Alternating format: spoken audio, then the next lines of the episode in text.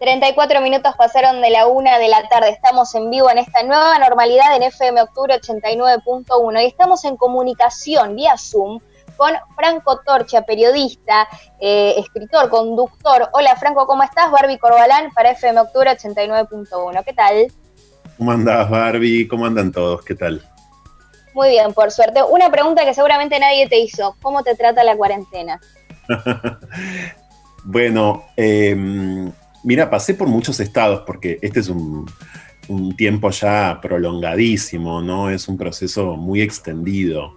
Em, siento que en este preciso momento hay como una suerte de insección de ánimo, ¿no? Quizás porque sabemos que, bueno, que las autoridades están tomando decisiones para el AMBA y que las decisiones son eh, a todas luces eh, suavizar este proceso de forma paulatina en tanto y en cuanto esto, por supuesto, siga manejándose con los números con los que viene manejándose. No estoy diciendo nada que no se sepa, eh, esto es noticia hoy, eh, pero bueno, en lo personal no me ha molestado para nada en líneas generales. Sí he sentido, Barbie, que me ha faltado vida propia en más de una ocasión, ¿no? Eh, que me ha faltado, qué sé yo, afectos, amigos, este, salidas. Eh, yo hace casi 20 años que vivo en Buenos Aires, no soy porteño, y para mí estar en los bares este, y demás forma parte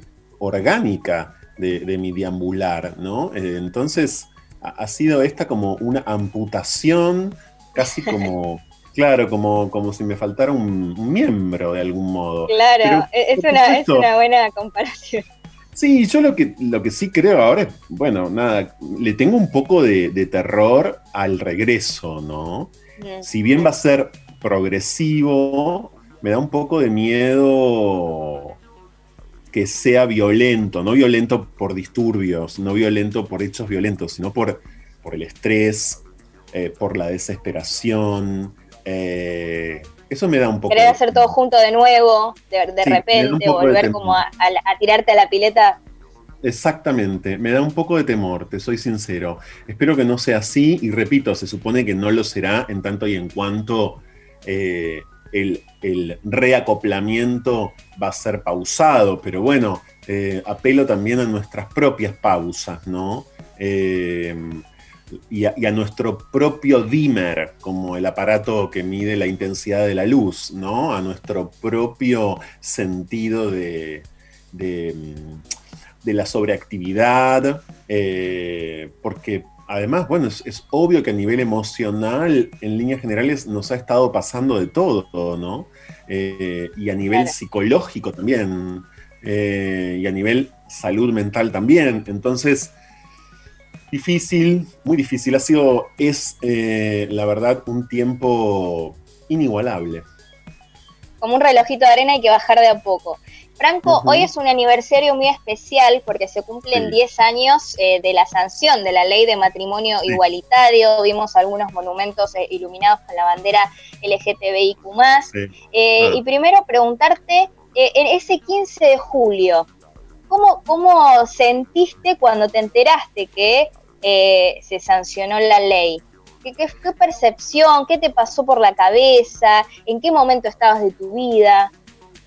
Mira, estaba trabajando en la revista Enie, la revista de cultura del diario Clarín. Yo trabajé en Clarín hace unos cuantos años, después me fui y después volví un año, que fue el 2010, a la revista Enie. Eh, y bueno, la revista no es una revista que siga la actualidad política y tampoco la actualidad legislativa, pero por supuesto se, venía encima un cambio tan drástico eh, que quisimos desde la revista, yo sobre todo estaba en la página web, de la revista, eh, cubrirlo a la manera en que lo puede cubrir una revista de cultura. Entonces yo fui a la plaza, hubiera ido de todas maneras, pero fui sobre todo a cubrir eh, esto para, para la revista Eñe en video, con una camarita en la mano. Eh, en ese momento los celulares filmaban bien, pero no tan bien, y, o por lo menos no los que teníamos nosotros. entonces, Allí estuve buena parte de esa madrugada de la que se están cumpliendo, como vos dijiste, 10 años. Eh, yo en ese momento, bueno, ya era padre, ya me había separado hacía mucho tiempo de la madre de mi hija y mm, además estaba de novio con un chico, con un exnovio, eh, que no me acompañó, que no, que no quiso, que no se sintió especialmente mm, instado ni especialmente motivado. Y esto te lo cuento porque de ningún modo es casual. Yo creo que esto que le pasaba a él le pasaba a millones de personas. Había miles que estaban prendidísimos. Había otros tantos que, claro, eran activistas y que habían estado batallando por esta norma mucho tiempo. Había involucrados este, un montón y había quienes estaban también descomprometidos, quizás en virtud de su propia historia, ¿no? Quizás en virtud de haber sido hostigados toda su vida, maltratadísimos, eh, también de haber sabido que, habiendo sido señalados como diferentes desde un primer momento, que de algún modo, más allá del trámite matrimonial, venía a intentar apaciguar eh, ciertos hechos de discriminación o ciertas conductas más bien eh, discriminatorias en toda la sociedad, no los iba a tocar ni de cerca. Es decir, creo que también en ese momento había, repito, cierto escepticismo, ¿no? Eh, ¿De qué va a servir? ¿De qué alcance? Si nunca me quise casar, ¿para qué? ¿No? a mí me resulta primordial, Barbie, una hora también, porque hoy han pasado 10 años es un tiempo, tampoco es tanto tiempo, pero em, retomo a partir de tu pregunta esto, o recupero esto, porque, repito, los ánimos no eran todos los mismos, y estoy seguro, sé que es así. Eh, lo he comprobado luego en un montón de entrevistas eh, en el programa de radio y demás. Había efervescencia, había mucha alegría, pero también había bueno, eh, cierta mirada distante, ¿no? Lo que entonces la ley terminó provocando con el paso del tiempo, te hayas o no te hayas querido casar nunca, eh, te hayas tenido o no tenido que casar, etcétera, es un efecto antidiscriminatorio en todos los órdenes. La ley de matrimonio igualitario no es la ley antidiscriminatoria que lamentablemente no está actualizada en la República Argentina. Seguimos teniendo a nivel nacional una ley antidiscriminatoria vieja de fines de los años 80. Yo siempre me pregunté, y te digo, yo estaba terminando el secundario cuando, salió la ley, y me acuerdo que yo pregunté, ¿qué? ¿No, no se podía? Me, sorprendí, porque digo, porque en, en mi, quizás en mi ingenuidad de adolescente, digo, pero, ¿por qué? Y, creo que me lo sigo preguntando todavía, y me lo voy a seguir preguntando, ¿por qué se tuvo que hacer una ley, Franco, para que se puedan casar? Digamos, más allá de toda la parte de, la religión, que, siempre puso trabas, o, gente que, puso trabas eh, en la parte política, pero siempre me pregunté, Franco, y creo que me lo voy a seguir preguntando, es por qué se tuvo que hacer una ley. Bueno, eh, es una pregunta muy legítima. Y es un poco la pregunta que se hacían, te quiero decir, que lo acabo de contar, muchos gays en sí mismos, digamos, muchas chicas lesbianas también, muchas personas bisexuales. Eh, además, vos sabés que hay toda una parte del activismo del mundo que está en contra del matrimonio también. Es decir, que no quiere saber nada con, eh, adherirse a una institución fuertemente patriarcal y muy opresiva como puede ser el matrimonio. Lo que ocurre también es que quedó muy demostrado en muchos países de Occidente que tienen matrimonio igualitario, que por otro lado no son tantos, eh, son menos de 30, pero digo, los países que lo tienen con sus diferencias, eh, demuestran que, bueno, efectivamente no es la muerte de nada en todo caso casarte y que la ley lo que tiene es básicamente un efecto igualador respecto del reparto de derechos. Ahí me voy a parar en el presente para ir hacia atrás, Barbie, y decirte lo siguiente, la cantidad de parejas que de repente uno de ellos o una de ellas moría y que por ende quienes, quienes quedaban de este lado de las cosas no podían acceder a la herencia, eran desplazados o desplazadas de esas familias, maltratadísimos, eh, ignorados, porque esas familias no habían ni siquiera procesado la orientación sexual de sus hijos, entonces al morirse ellos, esto pasó mucho con la pandemia del SIDA, muchísimo, no, digo, quedaban completamente afuera de cualquier reclamo. Ese efecto que tuvo la ley, y yo conozco una historia eh, preciosa, unas cuantas, pero me estuve acordando en estos últimos tiempos de una, en estos últimos días, eh, a una persona que conozco, a un hombre eh, gay, se le murió su pareja antes de la ley, perdió absolutamente todo lo que habían acumulado. Y ojo, lo que habían acumulado tampoco era tanto, pero lo poco que tenían, no importa, lo perdió por completo. Y cuando matrimonio igualitario fue ley, un día como hoy, hace 10 años, automáticamente, porque la, la ley tiene ese efecto retroactivo, pudo ir a la justicia, demandar lo que le correspondía y obtenerlo. Entonces, eh, también eh, hay que usar esta ley para mirar hacia atrás. Es, decir, es una ley que nos permite el doble movimiento, hacia atrás y hacia adelante, ¿no? Eh, y, es en ese sentido que la, la, considero muy transformadora. Entiendo que cada día más las personas no quieran casarse. Y yo también soy muy crítico de la institución matrimonial, eh, este, etcétera. Pero hay que entender que, es que está muy por encima del matrimonio, ¿no? Claro. Recordamos a los oyentes que estamos hablando con Franco Torchia, periodista, escritor, conductor, eh, y también todavía, y no solo personas grandes, sino también jóvenes que están en contra. No sé si has visto, yo eh, mucho Twitter, eh, consumo mucho Twitter, que cada tanto resurgen videos de entrevistas a personas que, realizan marchas que dicen que es antinatural y aberraciones que la verdad es que no hace falta repetir. Y digo, sigue existiendo eso y vos pensás que de, de acá, o sea, de ese 10 años atrás, ¿se evolucionó lo que debería haber evolucionado en la sociedad? Eh, por supuesto que sí, la respuesta es sí. Lo que ocurre también, y no podemos ignorarlo, y todos somos objeto de esto que mencionabas y que vos misma detectás en las redes, ocurrió algo en el año 2018 que desbarajustó mucho cierto rumbo de las cosas, que fue el hecho de que el Poder Ejecutivo Nacional de ese momento, el gobierno de Mauricio Macri, lanza una discusión sobre el aborto legal, seguro y gratuito en la Argentina y sobre su proyecto de ley, como vos bien sabés, pero fue un poder ejecutivo que no se hizo cargo ni tomó, ni tomó posición, por lo menos no de forma directa en ese momento, sobre ese proyecto, ¿sí? Es decir, no sabíamos si terminaban de estar en contra o a favor, había muchos que estaban a favor y otro montón que estaban en contra en el año 2018. Eso para mí vigorizó, le dio mucha fuerza y mucha capacidad de organización a un conjunto de sectores sociales que eh, se autodenominan en general a favor de las dos vidas, que es una barbaridad en sí misma, pero se entiende eh, que estoy usando la denominación que ellos mismos usan para sí mismos.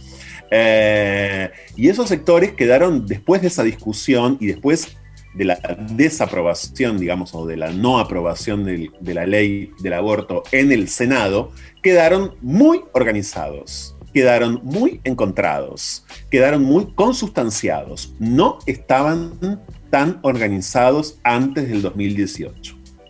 Entonces, ese efecto letal, ese efecto peligrosísimo que terminó teniendo lo que ocurrió en 2018, es un efecto que hoy vemos instaladísimo y capaz de meterse sobre todo en un montón de, de cuestiones como por ejemplo eh, también autoproclamarse y salir a combatir políticas públicas, y ni siquiera políticas públicas, sino en general experiencias de vida de personas LGBTIQ, también de todos los feminismos, están a la casa efectivamente de cualquier eh, manifestación pública o política al respecto. Lo considero un residuo político de, la falta de decisión que tuvo el Poder Ejecutivo del gobierno de Mauricio Macri en hacerse definitivamente cargo de una discusión que instaló, pero que no empujó. Ningún derecho como matrimonio igualitario,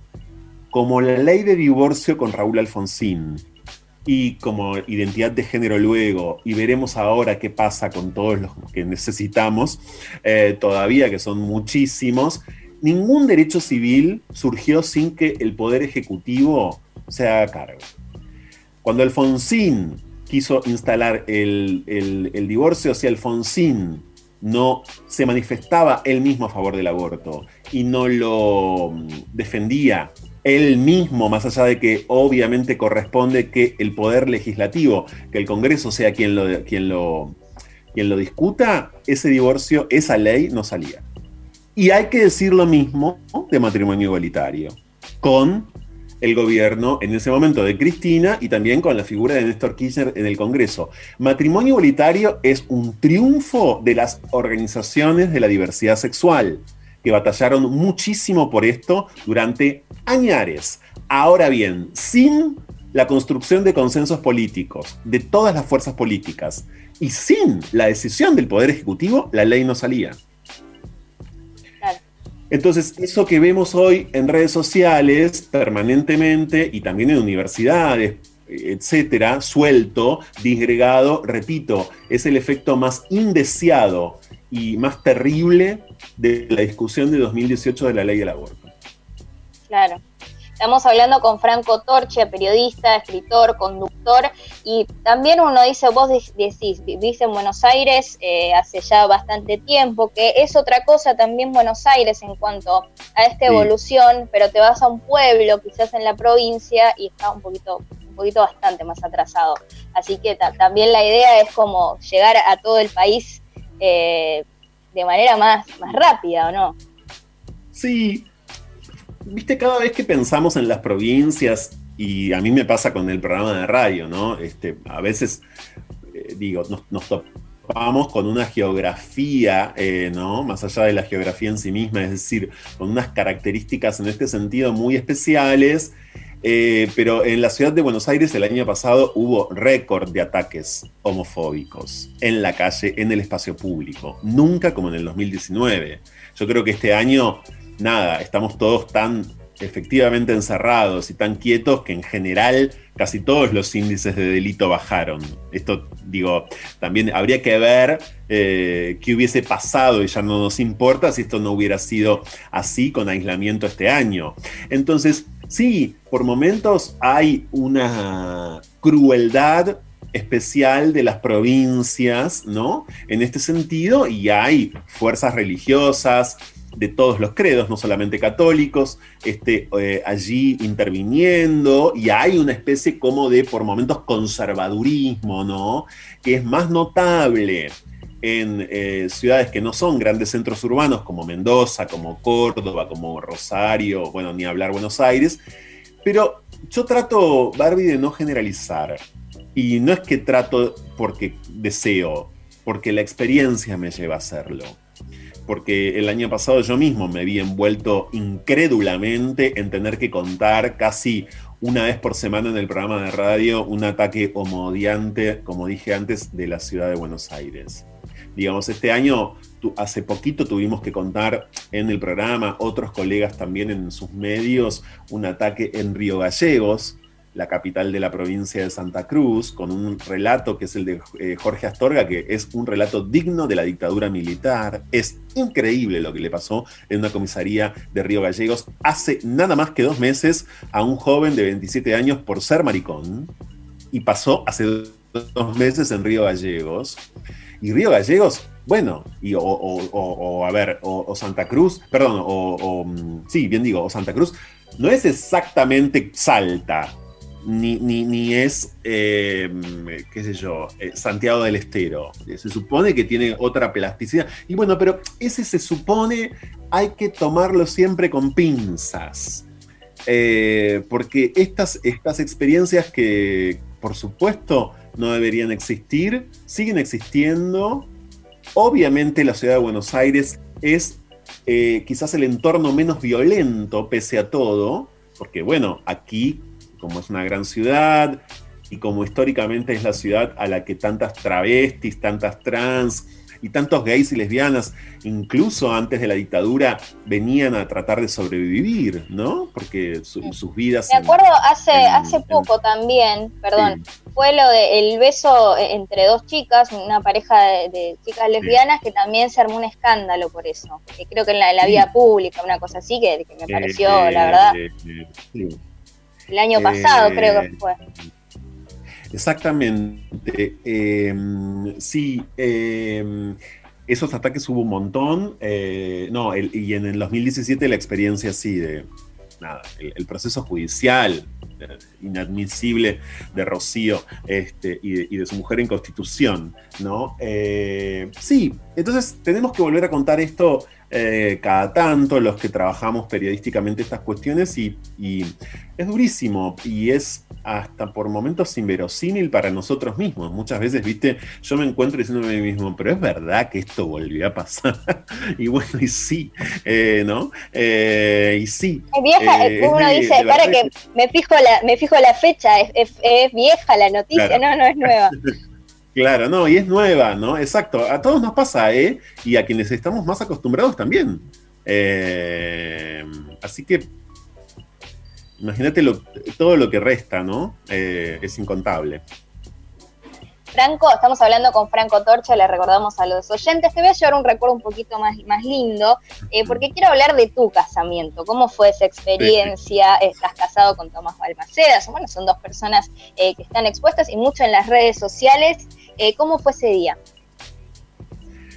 Bueno, el, casamiento con Tomás, del que se cumplen ahora exactamente seis años, porque nos casamos el 23 de julio del 2014, em, fue muy, muy personal, fue un trámite em, eh, emocionante y, en el que, por cierto, hubo muy poca gente con nosotros, los testigos legales, bueno, este, algunas personas de nuestro entorno afectivo, un pequeño almuerzo y después me acuerdo que yo tuve que trabajar todo el día y Tomás también. Y esa fue la decisión, eh, no, tuvo más. Pero muy a menudo me siento con ganas de volver a casarme con él. Eh, a veces con mayor pompa, a veces más este, silenciosamente, pero sí, eh, yo creo que el matrimonio, en, mi caso al menos, es un como un dispositivo, ¿no? Como un formato al que yo trato de hacerle decir y hacer lo que a nosotros nos ocurra. Em, y bueno, a veces no sale, me parece. Es decir, eh, de ningún modo es, una institución solemne para mí, ni para Tomás, de ni creo, y no creo, lo sé. Eh, realmente es una elección y, de verdad es una, es una alegría compartir mi vida con Tomás siempre. De verdad es, es absolutamente reparadora la vida con Tomás para mí. Qué lindo. Ojalá todos podamos tener eso, por favor. Franco, para, para cerrar y, ya no te robo más tiempo. Eh, esta es una radio, el 89.1, apuntada mucho para, para jóvenes. Y parte de, generaciones que, más nuevas, que recién quizás se están enterando de todo esto, como en su momento a mí me pasó que dije, ah, no, no, no se podía, ¿no? El mensaje para, para estos jóvenes que, están escuchando eh, y que no vivieron toda la, lucha que, viviste vos o, periodísticamente todas esas coberturas que, realizaste, ¿algún consejo para, para estos jóvenes que te están escuchando? Yo estoy muy enamorado de un sinnúmero de manifestaciones que veo de parte de un montón de jóvenes, en este sentido, jóvenes, no solamente que acá son jóvenes, entiendo que acá nos están escuchando sobre todo jóvenes, como vos dijiste, pero yo no, no pondero la juventud como un valor en sí mismo, no me resulta un valor solo porque son jóvenes, ¿no? Pero sí es cierto que, hay muchos que están activando, que están poniendo bombas estruendosas, este, eh, que están de verdad socavando muy bien eh, las bases de todo. Eh, y ese ímpetu que veo en tantísimos pibes y pibas me resulta, por supuesto, súper atendible, pero sobre todo eh, muy energizante, muy energizante. Eh, lo veo todo el tiempo, eh, los veo vivir con mayor, con, mayor soltura, los veo desear, los veo coger, los veo pelear con una libertad imponderable y qué decirte, es muy emocionante. Bueno, Franco, te agradecemos muchísimo eh, esta comunicación. La verdad es que, bueno, en este contexto de, de los 10 años de, matrimonio igualitario, eh, queríamos conocer tu experiencia. Así que, bueno, estamos muy contentos de parte de FM Octubre 89.1 y te mandamos un beso grande. A vos, te mando un beso grande, gracias Barbie. Y que la cuarentena sea leve, que todo termine pronto, así volvemos a la eh, normalidad. Ahí esperamos todos, sí, sí, sí. Beso grande. Franco Torcha, periodista, conductor, escritor, pasó por el aire de FM Octubre 89.1. Nosotros seguimos con más música.